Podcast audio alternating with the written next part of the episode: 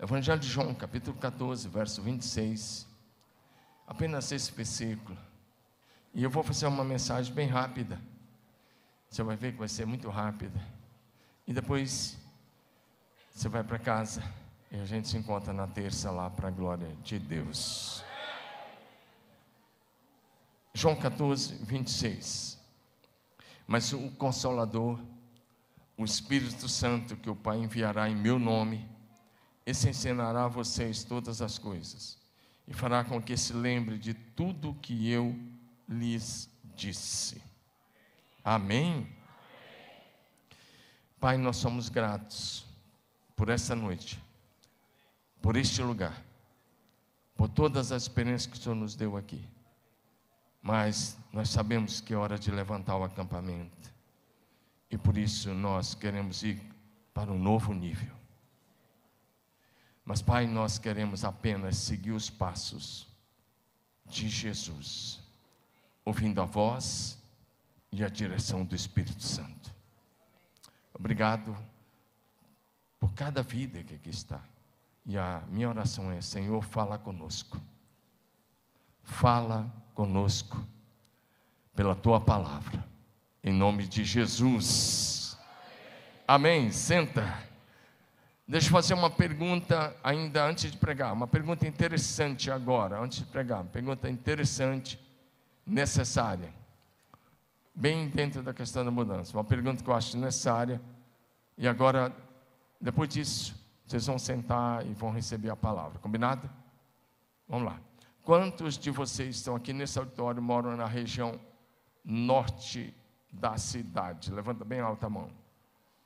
Essa galera toda aí, ó, tá todo mundo aqui mais para cá, região norte. Levanta a mão. Obrigado, vocês são demais. Deixa eu dar uma informação para o restante da igreja que mora nas outras regiões. Mas é muito importante agora. O pessoal que mora em Maracá, Montana, aquela região lá, ao lado de Padre Nóbrega, lá saindo para Pompeia, se eles vierem por a pista, até aqui dá 17 quilômetros. Essa galera da região norte que levantou a mão, se mora na Santa Antonieta, o Parque das Nações, alguns lugares, ou lá, hein? Jardim Renata e outros lugares, ou lá perto da Isamar, dependendo do lugar, dá 14 quilômetros. E eles fizeram aqui, vieram aqui esses 14 anos sem reclamar. Agora presta atenção no que eu vou falar. Agora é a hora do pessoal da região leste e o pessoal da região sul fazer o mesmo que eles fizeram esses 14 anos. Posso ouvir um amém? Porque vocês vão andar bem menos do que eles. Nenhum de vocês vai andar 17 quilômetros para chegar lá porque está ali ao lado do shopping. Então eu conto com vocês. Diga, é comigo mesmo. Dá um glória a Jesus. Agora vamos à mensagem. E o tema de hoje é bem sugestivo, a gente vai pregar depois algumas nesse sentido. É, eu não esqueci de continuar pregando sobre milagres, mas hoje eu precisava pregar essa palavra. E eu comecei a orar e Deus colocou esse tema no meu coração. Siga os passos do Espírito Santo. Todos juntos, vamos lá?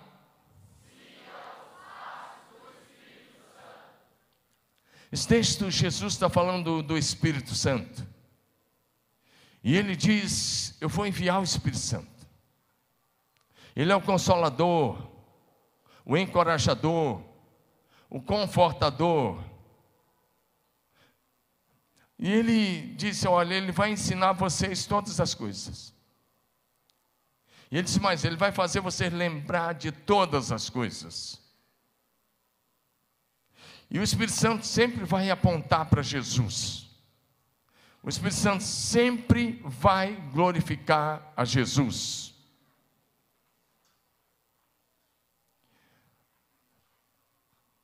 Agora, como eu disse, o povo de Israel no deserto eles andavam debaixo da nuvem. A mudança se dava com o toque das trombetas, mas eles andavam debaixo da nuvem. Hoje nós não temos uma nuvem como eles tinham. Mas nós temos uma pessoa, o Espírito Santo de Deus. E fora do Espírito não há vida. Sem o Espírito Santo não há vida. Um cristão sem o Espírito Santo está morto espiritualmente. Pode ter saúde física muito boa, mas sem o Espírito Santo espiritualmente está morto. Uma igreja sem o Espírito Santo não tem vida. Portanto, se você quer uma vida cristã abençoada, poderosa, próspera, vitoriosa, é preciso ouvir e obedecer à voz do Espírito Santo. E eu, eu escolhi esse tema, eu acho muito interessante seguir os passos do Espírito Santo. Porque o Espírito Santo é uma pessoa. Eu me converti numa igreja bem conservadora. E eu sou muito grato a Deus pelos irmãos conservadores que me alcançaram para Jesus. Sou muito grato. Uma igreja bem pequena. Uma cidade bem pequena, mas de lá saíram tantas pessoas. Gente que tem nome nacional e internacional. Verdade. Você ouviu falar em Valnice Milhões? Ela estudou no mesmo colégio que eu e se converteu lá. E ela saiu para estudar em Recife e depois para a África, depois voltou para o Brasil. Valnice Milhões era da minha cidade. E os irmãos dela são amigos dos meus irmãos lá em Brasília, da minha família. É um ícone. Talvez a maior intercessora que o Brasil já viu, Valnice Milhões. Era lá da minha cidadezinha, daquela igreja. Pegue o livro dela, Personalidades Restauradas. Você vai ver que ela coloca em agradecimento a dona Beatriz Silva, dona Margarida Gonçalves, Colégio Batista de Tocantinha e a primeira igreja Batista de Tocantinha. Agora, pega um, um, teólogo, que para mim é o maior teólogo do Brasil em atividade, Luiz Alberto Teixeira Saião, que fica aqui em São Paulo, que pastor uma igreja, mas que trouxe a Bíblia a esperança, a Mecenas sabe, a NVI e outros muitos livros, comentários enormes de milhares de páginas esse cara é um gênio. Ele fala muitos idiomas. Ele prega em grego, em hebraico, como se estivesse pregando em português, em chinês. E ele foi aluno lá do Colégio Batista até terminar. Foi de lá que ele saiu para a faculdade de São Paulo. E outras pessoas saíram de lá. Eu sou muito grato por aqueles irmãos. Mas deixa eu dizer uma coisa. Não podia falar do Espírito Santo como a gente fala hoje. Eu fui convertido aos 16 anos. Fui batizado nas águas. E eu queria muito Jesus. Mas eu não conhecia o Espírito Santo. Eu só sabia que Deus era um Deus trino. Mas a pessoa do Espírito Santo para mim era muito distante. Porque não podia falar. E os irmãos pentecostais, a gente tinha muita crítica e muitos receios. Eu só fiquei cinco anos naquela igreja. E saí né, com cinco anos. Só que no meu segundo ano eu já estava trabalhando muito. Eu procurei, eu ganhei uma Bíblia da dona Beatriz Silva na semana que eu me converti. E eu comi aquela Bíblia, eu li ela toda logo. Eu decorei muitos versículos naquela Bíblia, eu marquei ela toda de caneta. Chegou uma hora que tinha mais marcação de caneta que qualquer coisa. Mas com cinco anos eu saí dali, fui para Brasília, depois fui para a Faculdade Teológica. Eu vou contar uma história para vocês, só para dizer que, porque eu vou falar do, do Espírito Santo. Mas o seminário não era muito diferente. Eu tinha amigos e amigas da Assembleia de Deus, de outros lugares. E lá eles eram mais abertos, claro, sobre a pessoa do Espírito Santo. Mas mesmo assim, a gente convivia, conversava e era amigos. Mas nós tínhamos nossas restrições. Nós achávamos que a nossa teologia era melhor, e é muito boa mesmo a teologia batista, excelente. Nós achávamos que nós compreendíamos a Bíblia melhor e nós tínhamos muito orgulho denominacional. Misericórdia. Mas, na, na faculdade, eu fui um cara que já, já orava, de uma certa forma, fugi um pouquinho da caixinha de alguns. Porque eu já orava toda noite, das 23 até meia-noite, uma hora cravada de oração. E eu levantava às 5 e orava até às 6, ajoelhado. Mas eu não conhecia o Espírito Santo, como eu conheço hoje. E é claro que ainda não conheço totalmente, nunca conhecerei, porque Ele é Deus. Então fui para o seminário. Então fui para o exercício do ministério. E fui logo para Curitiba, solteiro. Peguei uma igreja muito próxima à prefeitura, a três quadras da prefeitura, Bom Retiro. Uma igreja que hoje é uma excelente igreja pastoreada pelo meu querido irmão Oswaldo Lobo. E aí eu comecei a ver que sem o Espírito Santo não dava para ter ministério. Daqui um pouquinho eu continuo sobre isso. Mas deixa eu dizer mais alguma coisa. A mudança que estamos fazendo é seguindo os passos do, do Senhor Jesus, é seguindo o vento do Espírito, é um ouvir a voz, é ouvindo a voz do Espírito Santo. Porque eu aprendi ao longo desses anos que um dos principais papéis de um pastor é não atrapalhar o Espírito Santo. Isso mesmo vocês estão ouvindo. Se o pastor não atrapalhar o Espírito Santo, ele faz. Então, aprendi isso. E muitas vezes eu me peguei atrapalhando. O Espírito Santo é Deus, não é a terceira pessoa da Trindade como ele foi tratado.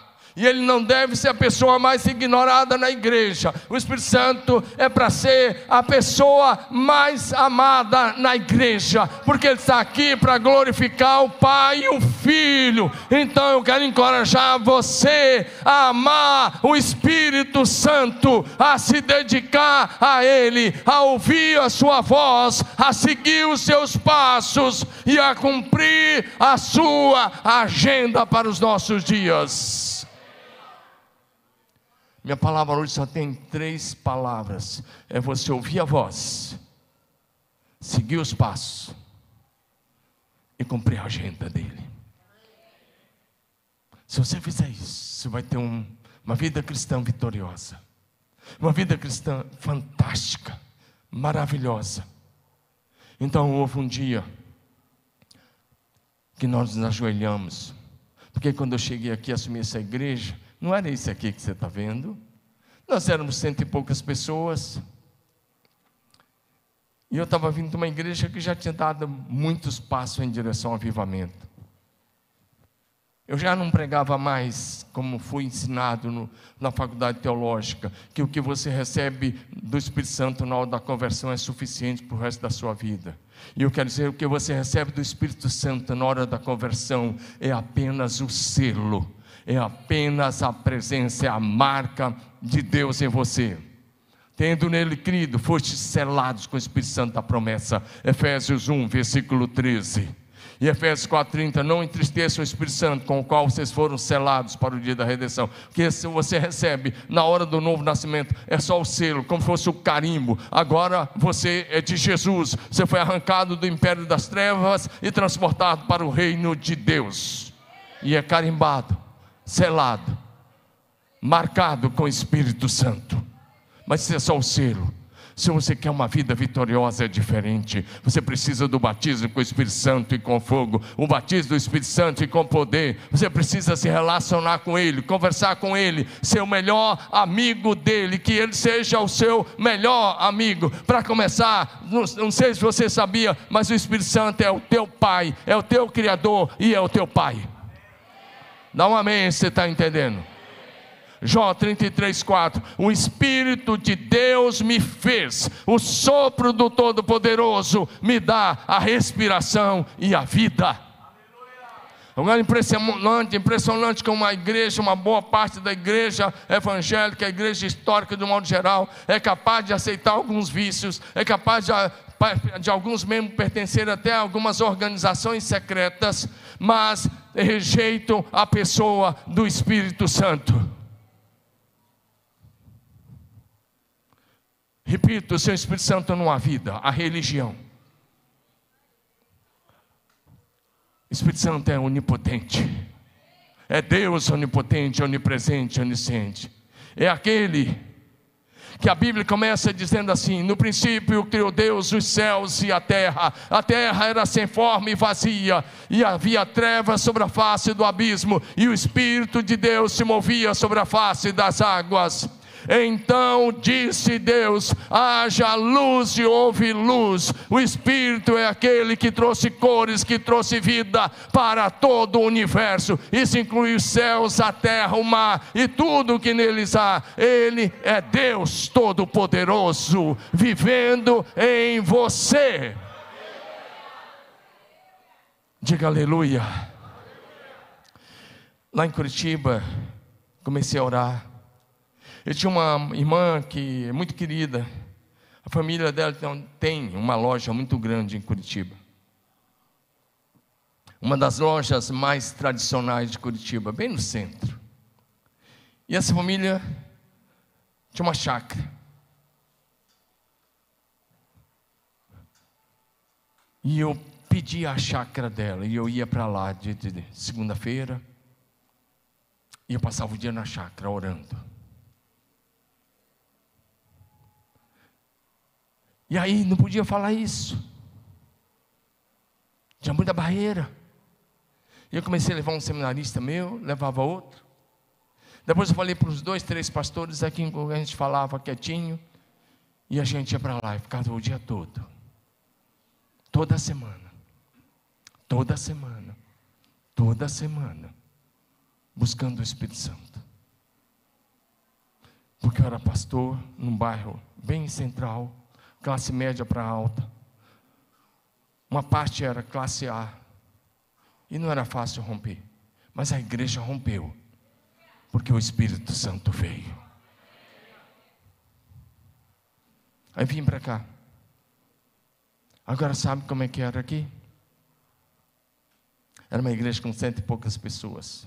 Naquele prédio que você viu ali, aquela janela que você viu já foi depois da reforma que nós fizemos, mas a janela parecia outra uns vidrinhos assim meio coloridos, assim, tinha umas coisas assim. Era banco de madeira. Embaixo cabia umas 250 pessoas e em cima uma, uma galeria que não era usada há muitos anos. Mas era cento e poucas pessoas. Não podia bater palmas. Imagina uma igreja que podia bater palmas. Não tinha guitarra no louvor de domingo. E não tinha bateria e não podia ter. E nós começamos a orar às seis horas da manhã. Falei, 40 dias de jejum oração. Vamos, vamos. Nos primeiros dias veio 60 pessoas, fiquei animado, primeira semana. 50, 40, 30, 20, 10, 4, 5. E nós ficamos lá. E eu fiquei 10 anos. Sabe o que é 10 anos? E nesses dez anos, boa parte dos dias, era eu e um irmão chamado Zezinho, literal, ele deve estar acompanhando, ele mora aqui perto do, do shopping Esmeralda. Era o Zezinho e eu, eu e o Zezinho. E teve um dia que entrou um assaltante e levou a bolsa dele, levou dinheiro e talão de cheque e tudo na época. Mas no outro dia nós estávamos lá. Joelho dobrado. E nós não nos levantávamos buscando o Espírito Santo. E ele veio. Então houve um dia, logo no começo, no primeiro ano, ou eu não sei mais, por ali, em que nós nos ajoelhamos, os pastores lá em cima, era eu, David ministro de música, essa era a equipe, uma grande equipe de dois, mas eu chamei também a liderança, e nós entregamos o pastorado ao Espírito Santo. E nós dissemos: nós somos apenas pastores auxiliares. Foi duro. Eu vou falar algumas coisas. recebi muitas cartas anônimas. Recebi vários telefonemas anônimos. De pessoas que não tinham coragem de falar frente a frente. E às vezes ligava de madrugada: quem você está pensando que é? Você está pentecostalizando a igreja. Eu falei: não estou fazendo nada disso, estou buscando o Espírito Santo. Já perdoei todos eles. Você já foi cumprimentar alguém e ficou no vácuo? Já aconteceu com você, pessoalmente? Eu fui com toda a minha família, e isso aconteceu algumas vezes numa convenção. E o Mecenas estava na convenção, ele está aqui no primeiro banco. Só que ele era da cúpula, eu era da, da ralé.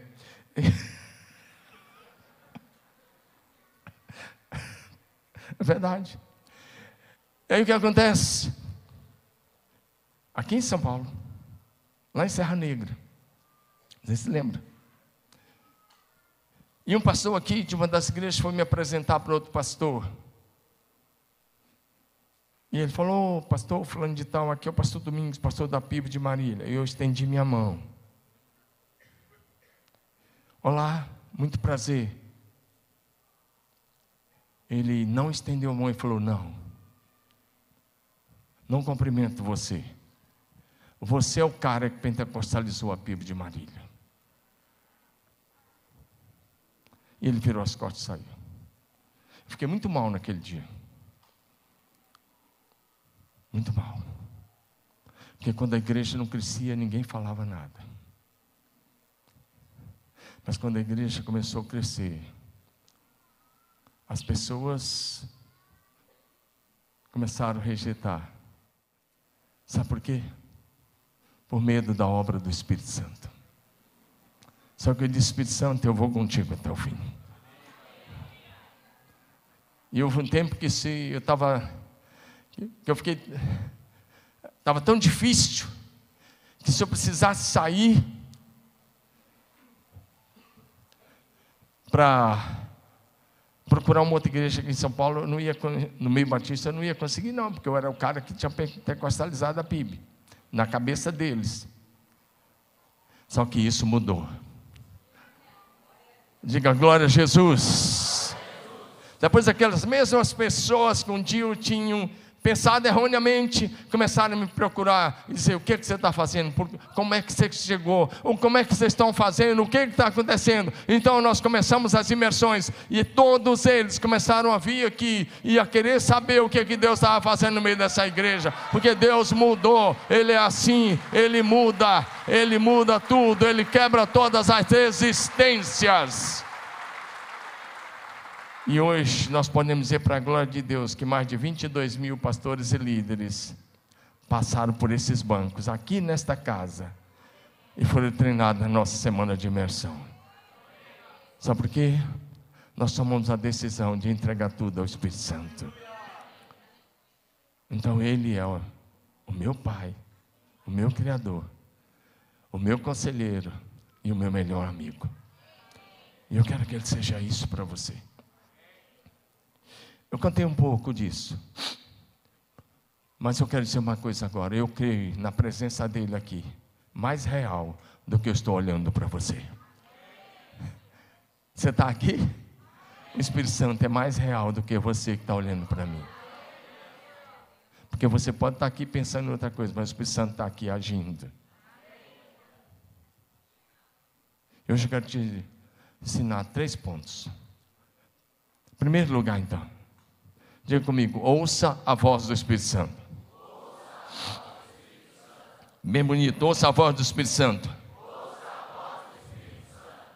Quando você não conhece o Espírito Santo, como você está, como eu estava lá no começo da minha jornada, e até no começo do pastorado, quando eu não conhecia, eu pensava muito mais nele apenas como uma terceira pessoa, E aí, um pastor muito conhecido do nosso meio, lá atrás, escreveu um livro que até era meio chocante para a época. Era um pastor que era um dos ícones do meio batista brasileiro. Escreveu um livro chamado O Espírito Santo, o Executivo de Deus. E hoje eu discordo daquele título, porque para mim o Espírito Santo não é o executivo de Deus, ele é Deus entre nós, é Deus habitando em nós, é Deus habitando em nós, é Deus conosco, é Deus que nos enche, é Deus fluindo em nós e através de nós. E eu jamais imaginei que um dia eu ia escrever um livro sobre isso. E Estou lançando um livro agora, deve sair dentro de um mês, um mês e pouco. Movidos pelo Espírito Santo. O que mais fiz nesses anos foi pregar sobre o Espírito Santo. Eu preguei muito sobre o Espírito Santo para esta igreja. Porque eu gostaria só que vocês entendessem o que significa uma vida no nível do Espírito. Para começar, é o Espírito Santo que nos convence do pecado, da justiça e do juízo. Ninguém se converte a Jesus sem o Espírito Santo.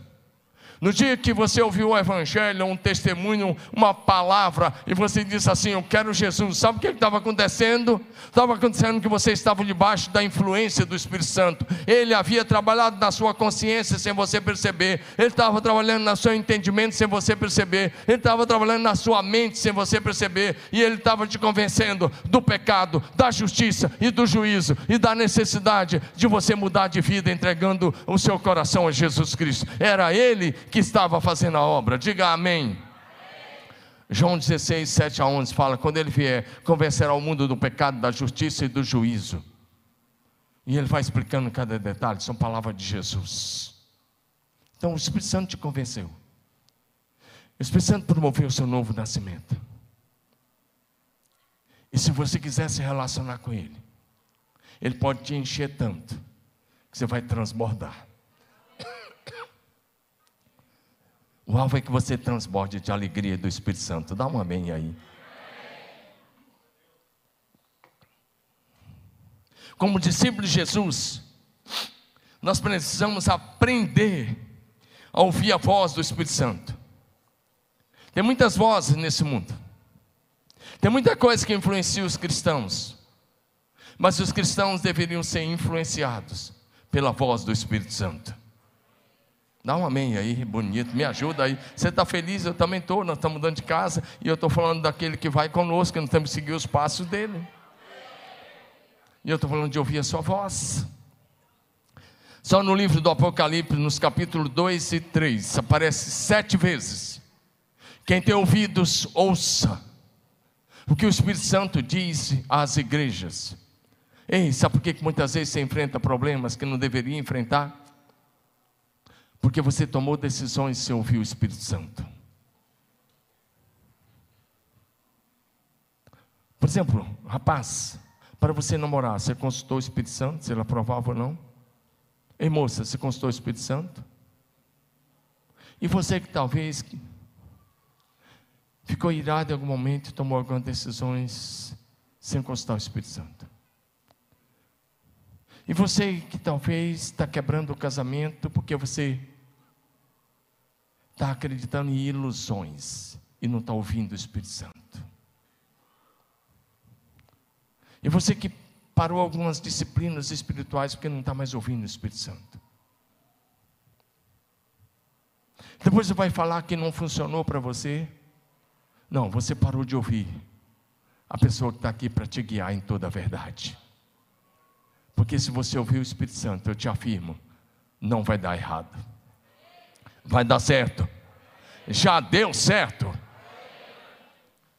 Porque Ele vai cuidar de você, Ele vai proteger você, vai abençoar você, vai guiar você, de glória em glória, de fé em fé, de revelação em revelação, de poder em poder, e você vai crescer para a glória de Deus. Diga aleluia. É preciso ouvir o Espírito Santo antes de falar. Fala comigo, é preciso ouvir o Espírito Santo antes de falar. Porque se você não ouvir o Espírito Santo, você vai abrir a boca, vai falar às vezes coisas que não deve. Não é verdade? Deixa eu fazer uma pergunta séria. Você ouve o Espírito Santo antes de falar? Não temos nenhum amém. Misericórdia, vamos lá. Você ouve o Espírito Santo antes de falar? Se o Espírito Santo controlar seus lábios, suas palavras, como é que serão suas palavras? Poucas e sábias. Amém? Agora, se ele não controlar, você pode virar uma tagarela.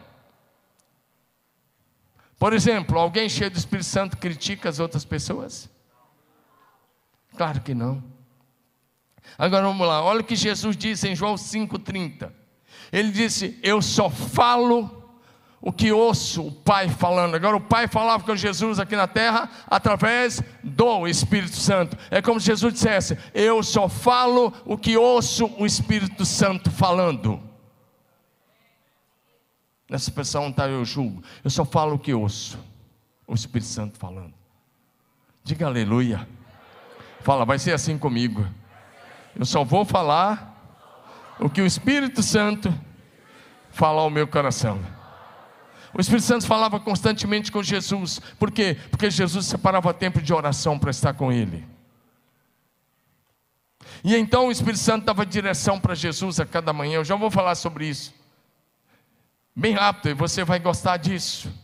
Agora, João 8, 47, fala uma coisa. Diga assim comigo: o Espírito Santo.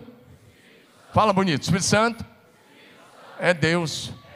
Agora diga assim: quem é de Deus? Ouve as palavras de Deus. Lê comigo, vamos lá? Quem pertence a Deus, ouve. A última parte não lê, não, que aí ele estava dando uma chamada nos fariseus hipócritas. Você não faz parte dessa parte aí. Você é de Deus, amém? Então ouça as palavras de Deus. Segundo lugar, siga os passos do Espírito Santo. Agora vai ficar melhor ainda essa palavra. Diga comigo, siga os passos do Espírito Santo. Ele é uma pessoa. Ele fala, ele se emociona, ele ouve, ele dá direção, ele pode ser entristecido, machucado, se você não tomar cuidado, mas ele é uma pessoa linda, santa, gloriosa e maravilhosa. Diga aleluia. Sabe como é que você segue os passos do Espírito Santo? Primeira coisa, fazendo perguntas em oração. Diga comigo, fazendo perguntas em oração. Sabe qual é a pergunta que você precisa fazer? Amanhã cedo, se você não fez ela hoje, eu acho que a maioria não fez, é ao se levantar fazer a seguinte pergunta: Querido Espírito Santo, quais são os teus passos para hoje? Diga assim, bem bonito, levanta a mão e diga assim: Querido Espírito Santo, quais são os teus passos para hoje. Para o primeiro ponto, a pergunta é: que Espírito Santo, o que o Senhor quer me falar hoje? E para esse ponto é: querido Espírito Santo, quais são os teus passos para hoje? Me revela e eu vou andar nos teus passos. Deixa eu explicar isso melhor. Jesus se movia pelo Espírito Santo. As profecias já diziam isso, as profecias de Isaías 11, de Isaías 61. Mas, em Lucas 4,18, o próprio Jesus pega a Bíblia, Isaías 61, e lê: O Espírito do Senhor Deus está sobre mim, Ele me ungiu para evangelizar os pobres, dar vista aos cegos, pôr em liberdade os algemados e anunciar o ano aceitável do Senhor, ou em outra versão, o tempo da graça de Deus. Em Atos 10, 38, diz assim: Como Deus ungiu a Jesus de Nazaré com o Espírito Santo e com poder. Por isso ele andou por todos os lugares, fazendo bem, porque Deus era com ele. Jesus andou por todos os lugares, movido pelo Espírito Santo, seguindo os passos do Espírito Santo. Era o Espírito Santo que dizia a Jesus o que fazer a cada manhã. Diga aleluia. E foi isso que os primeiros discípulos aprenderam. Se você estudar a história da igreja de Atos, eu posso mostrar do capítulo 1 até o capítulo 28 de Atos que em cada capítulo os discípulos estavam seguindo os passos do Espírito Santo, estavam ouvindo a voz do Espírito Santo, estavam sendo guiados pelo Espírito Santo. A gente conhece muito Atos 2, mas estude cada capítulo. E a pessoa do Espírito Santo vai aparecer nitidamente. Dá um amém no seu lugar. E como o tempo passou, eu preciso encerrar, eu vou pular, eu vou lá para frente. Agora, discípulos cheios do Espírito Santo pregam o Evangelho e testemunham com o poder de Jesus Cristo. Diga amém. Foi o que eles faziam. Quantos gostam aqui, são estudiosos de avivamento e gostam de ouvir falar do avivamento da Rua Azusa? Levanta a mão, deixa eu ver. Uma boa parte conhece. William Seymour foi um homem que Deus usou para dar início ao avivamento da Rua Azusa que se espalhou pelo mundo todo. Na verdade, William Seymour foi influenciado por Evans Robert, que mandava cartas para ele, que transferia unção sobre ele. Agora, o que, que William Seymour fazia quando começou o avivamento de 1906 até 1910, o auge do avivamento da Rua Azusa? Detalhe, jovens, todos, inclusive Seymour tinha é, menos de 40 anos, ou 40 anos no máximo, quando o avivamento startou, aliás, menos. E os outros eram jovens de 15, 16, 17 anos. Talvez um ou dois com 18, 19 anos. As mulheres casavam novas, tinha mulheres casadas com 17 anos que estavam naquele avivamento. Agora, lá em Los Angeles, Estados Unidos, no auge do avivamento, o culto começava, para começar, o William Sey morava cinco horas por dia. Cinco horas de oração por dia. Então ele descia daquele prédio que era um prédio alugado. Ele descia da sala que ele estava orando. O culto começava. E o William Seymour, ele tinha um, um costume no meio do, obviamente, esquisito aos olhos de muita gente. Mas para não perder o que ele estava recebendo de Deus, sabe o que ele fazia? Ele pegava uma caixa de papelão, caixa de papelão, e colocava sobre a cabeça. E ele ficava com a caixa de papelão na cabeça.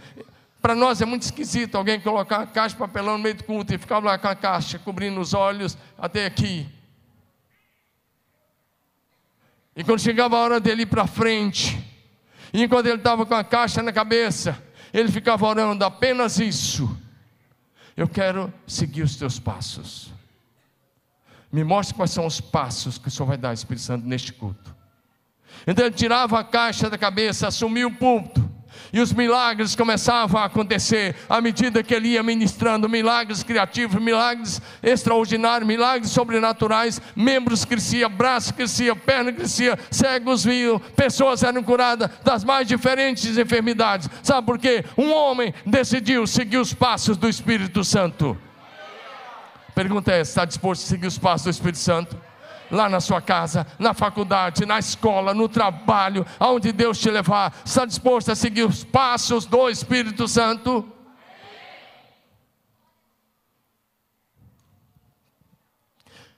Romanos capítulo 8, verso, capítulo 8, verso 14 diz: Os que são guiados pelo Espírito de Deus são filhos de Deus.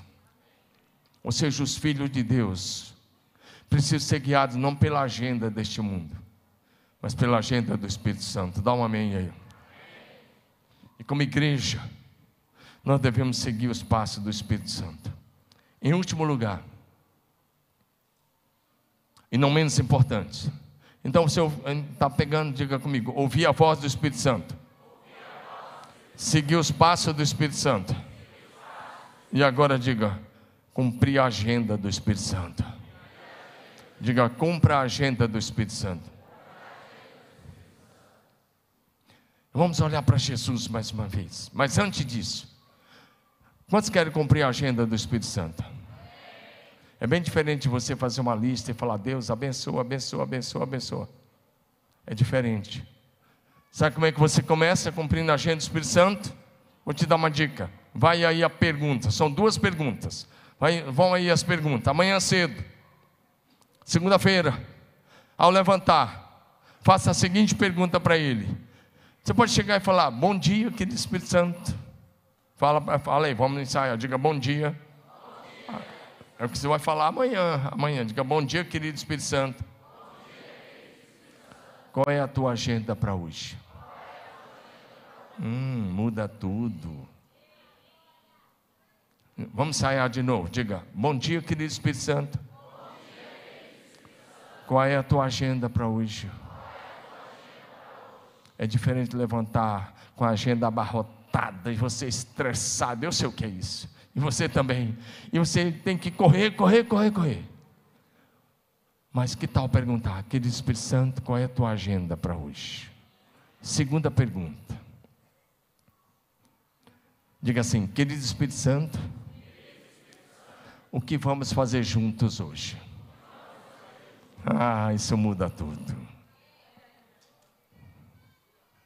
Se você quer cumprir a agenda, precisa que essas duas perguntas sejam feitas diariamente. Querido, bom dia, querido Espírito Santo, qual é a tua agenda para hoje? Isso é logo de manhã, não é ao deitar. Porque ao deitar a agenda já foi. E a segunda pergunta, o que vamos fazer juntos hoje? Eu penso que Jesus fazia essas duas perguntas. Eu creio literal que ele fazia. Jesus passava noites inteiras orando ao Pai.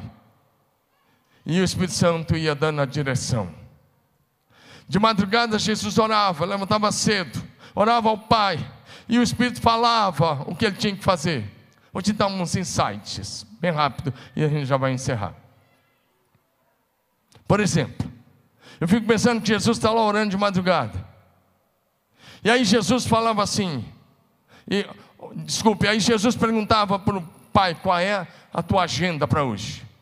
E o Espírito Santo falava assim: Filho, hoje, logo de manhã, pega seus discípulos, entra num barco, atravessa o lago da Galileia. Presta atenção. E vocês vão lá do outro lado do lago, porque tem um, um possesso de uma legião que está lá. Ele está há muito tempo assim, ele está louco, varrido, ele fica nos sepulcros, ninguém consegue prendê-lo, ninguém consegue expulsar os demônios. Você vai lá hoje, porque eu amo aquele homem, e você vai lá libertar aquele homem. E Jesus nunca questionou o Espírito Santo, dizendo que é isso. São 12 quilômetros a largura, o lago da Galileia dá 22 quilômetros de comprimento por 2 de largura, a remo. Ele não diz, bom, mas dá trabalho, a agenda é essa. Jesus amanheceu o dia, chamava a galera, vamos remar. E atravessa o lago. E chega lá do outro lado, na terra dos Gesarenos, ou outra versão dos Gadarenos. E está aquele louco varrido, mas estava na agenda do Espírito Santo para aquele dia. E Jesus vai. E Jesus vai, os demônios já, já, já, tem, já tem que se humilhar, porque Ele é o nome sobre todo nome. Ele tem toda a autoridade no céu e na terra. E aí Jesus vai lá e liberta aquele homem.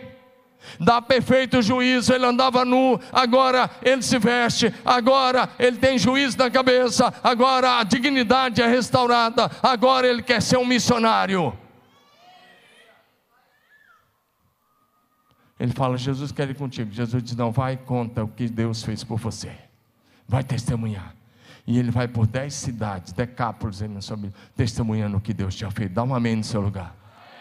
Aquela era a agenda daquele dia: libertar um homem. Quando você começar a perguntar, fazer essas duas perguntas: o que vamos fazer juntos hoje? E qual é a tua agenda? Sem tirar você do trabalho, todo dia o Espírito Santo vai colocar alguém que você precisa testemunhar. Eu queria ouvir um amém melhor. Nós estamos na, no projeto 333. Se você quer ganhar três pessoas, dependa do Espírito Santo. Então Jesus orava. Vamos pegar outro rápido, bem rápido. Aí Jesus está lá orando de manhã. E aí, qual é a tua agenda para hoje? E o Espírito Santo fala assim: hoje é um cego de nascença. Ele está lá. Você vai lá em Jerusalém. E você vai curar aquele cara. E Jesus vai, encontra o cego, João 9. De um em diante. Jesus cospe no chão, porque o Espírito Santo disse: a estratégia hoje é essa. Jesus não fazia nada que ele não ouvia o Espírito Santo falar, nada. Jesus cospe no chão, faz uma lama, passa nos olhos e fala: vai se lavar no tanque Siloé. O cara vai e volta vendo. E aí os religiosos que tinham a Bíblia do Velho Testamento na mão, que era para depender do Espírito Santo, eles não dependiam, eles tinham se tornado cegos, eles começam a falar: o cara que te curou é pecador, porque fez isso no sábado. Eles, aquele cego estava lá e nunca tinha feito nada, mas Jesus cura, e eles começam a malhar Jesus. Presta atenção, quando você começar a ficar cheio do Espírito Santo, você vai desagradar dois grupos: os demônios e os religiosos. E o duro é quando esse religioso às vezes é membro da igreja. Mas se for, você deixa ele para trás. Ou quando esse religioso é evangélico, ou tem nome de evangélico, você deixa ele para trás e vai em frente. Porque nos lugares que o Espírito Santo quer te levar, muitos cristãos religiosos não irão, mas você irá nos braços do Espírito Santo de Deus. Eu tinha que escolher com quem orar no tempo antigo, lembra? Sabe como é que a gente fazia? Para poder falar em código nas reuniões dos pastores, que eu era o presidente da Ordem dos Pastores lá em Curitiba. A gente chegava para os nossos amigos que oravam, que tinham essa experiência, a gente fazia assim. Olha minha mão, olha esses dois dedinhos. Sabe o que isso significava? De joelho é melhor. Era o código nosso para ir orar na chácara. Para os outros não escutar, porque a gente seria excluído da ordem, porque nós estávamos buscando o poder de Deus. Tem muita história. Mas presta atenção nisso. Mais uma coisa, Jesus está buscando o Espírito Santo, está dependendo do Espírito Santo, e está perguntando de novo na manhã seguinte: Espírito Santo, qual é a agenda para hoje? Hoje você vai multiplicar pães e peixes. Hoje vai ser um milagre extraordinário. Hoje você vai abençoar milhares de pessoas. Hoje você vai atravessar o lago de novo. E tem muita gente, tem uma multidão lá. Cinco mil homens, além de mulheres e crianças. Olha, eu vou enviar um garoto. Esse garoto vai te oferecer o lanche. Você vai pegar o lanche e vai alimentar cinco mil homens, além das mulheres e crianças. Dá um amém no seu lugar. E chega a hora, Jesus pega o lanche e faz o milagre, porque aquela era a agenda do Pai para aquele dia. Deixa eu só citar mais um. E aí a gente passa a régua. Aí Jesus, no outro dia, fala: e hoje? O Espírito Santo fala: hoje tem uma caminhada pesada. Precisa começar cedo. Vocês vão sair daqui de Cafarnaum e vão caminhar 80 quilômetros ou 90 quilômetros. Vocês vão lá em Banhas, na nascente do Jordão, no lugar conhecido como Portal do Inferno, ou Porta do Inferno. Aí eu fico imaginando, Jesus olha para os doze, fala: o Pai disse através do Espírito que hoje a agenda é lá, que a agenda hoje é lá, em Banhas, nascente do Jordão, colina de Golã. É, tinha uma cidade lá chamada Cesareia de Filipe um lugar de paganismo terrível, de idolatria, de tudo que era ruim, de pânico. Tinha um Deus, o um principal Deus chamado lá, adorado lá era o Deus Pan, de onde vem a palavra pânico, um, um ídolo sujo, metade bode, metade homem, e lá tinha de tudo, até sacrifícios humanos. De lugar de moralidade, porque as pessoas ali também que adoravam esse Deus, às vezes praticavam sexo com animais. Agora presta atenção. E os caras, 80 quilômetros, Jesus, 80, vamos lá. E você não faz 80 quilômetros num dia, tem que ser muito bom. Aqui tem um. Aí um irmão muito querido que foi maratonista a vida toda ainda corre ainda, né? Que é o Samuel. Mas nem o Samuel não consegue 80 num dia. Talvez vai dois dias. Vai 40 no primeiro dia, sol quente, para. No outro dia chega. Qual é a agenda, Espírito Santo? Profetiza contra esse lugar. E Jesus vai lá e pergunta para os discípulos: que diz os homens, seu filho do homem? E um disse: ah, Jeremias, Elias, João Batista, um dos profetas, e vocês? E Pedro diz: Tu és o Cristo, filho do Deus vivo. E Jesus diz: Sobre esta afirmação, sobre esta verdade, eu edificarei a minha igreja. E diante do portal do inferno, diz, ele diz: Eu edificarei a minha igreja, e as portas do inferno não prevalecerão contra ela. E Jesus, obedecendo o Espírito Santo, uma viagem de 80 quilômetros para se revelar quem ele era e declarar uma verdade contra aquele lugar. Diga amém. E nós andamos debaixo dessa afirmação. O Cristo, o Filho do Deus vivo, que edificou a sua igreja e as portas do inferno não prevalecerão contra ela. Então Jesus era assim. O Espírito Santo falava, faz isso, e ele faz.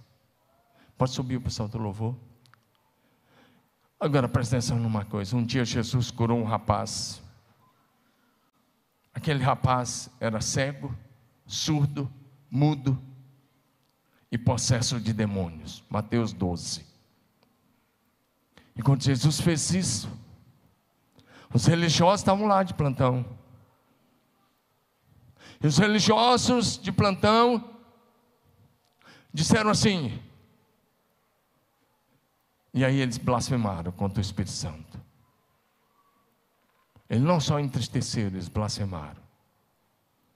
Eles disseram: Ele está expulsando o demônio por Beuzebu, maioral dos demônios. Então Jesus diz: todo pecado e blasfêmia será perdoado aos filhos dos homens.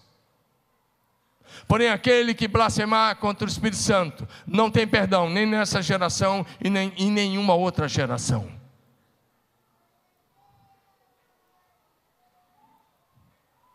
E aí Jesus diz o seguinte: a verdade é, eu expulso demônios pelo Espírito Santo. Por isso o reino de Deus chegou a vocês.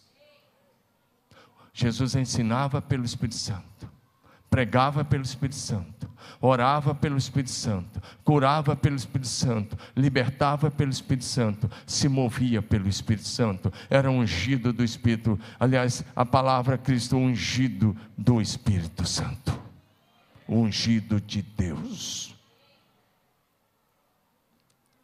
Agora diga comigo, diga, eu preciso ouvir a voz do Espírito Santo seguir os passos do Espírito Santo e cumprir a agenda do Espírito Santo. Isso é cristianismo. O resto é religião. Se você quer ser uma pessoa parecida com Jesus, então esteja comprometido, comprometido com a agenda do Espírito Santo. Quando você cumpre a agenda do Espírito Santo, você está cumprindo a agenda do céu para a terra. Eu estou concluindo, quero dizer a você, no Velho Testamento, Moisés orou assim. Êxodo 33, 15. Diante de uma situação que o povo tinha pecado, Moisés está pedindo para Deus perdoar. E Deus tinha dito a Moisés que a presença dele não ia mais com eles, mas ia enviar o anjo. Moisés orou assim: Se a tua presença não vai comigo, não nos faça subir deste lugar. Lê comigo, a gente vai encerrar aí. Um, dois, três. Então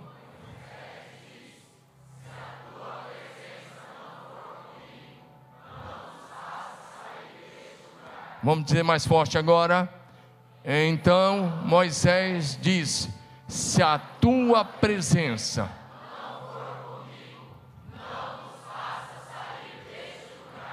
Quando Moisés está dizendo, se a tua presença não for comigo, ele está dizendo, se o teu espírito não for comigo, eu não vou dar um passo. Esse é o desafio que eu trago hoje à noite de você assumir o mesmo compromisso de Moisés, dizendo: Deus, se não for com o teu espírito, não me faça dar nenhum passo. Seu Espírito Santo é morte e é fracasso, mas com o Espírito Santo é bênção, é vida e paz.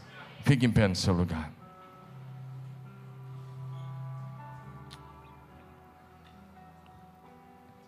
Nós vamos cantar uma. Nós vamos adorar com uma canção. Eu gostaria de te dar, de chamar você para uma decisão nesse último culto. A decisão é a mesma de Moisés. A decisão que eu te chamo hoje a tomar é não dar mais um passo sem o Espírito Santo. A decisão é passar a ouvir a voz do Espírito Santo. Quem tem ouvidos, ouça o que o Espírito Santo está falando. A decisão é andar nos passos do Espírito Santo. E a decisão é cumprir a agenda do Espírito Santo. Ei, essas três coisas tão práticas e tão básicas, se você viver, olha para mim, você viverá um avivamento pessoal, familiar e ministerial. Você viverá um avivamento pessoal, familiar e ministerial. Basta fazer essas três coisas básicas: ouvir a voz do Espírito Santo, seguir os seus passos e se comprometer com a sua agenda. Você quer fazer isso? Nós estamos indo, seguindo os passos do Espírito Santo. A nuvem está se movendo, o Espírito está se movendo, e nós vamos junto com Ele porque Ele é o pastor desta igreja. Nós somos apenas auxiliares. E os pastores dessa casa, o líder dessa casa, tem que ter um compromisso: não atrapalhar o Espírito Santo.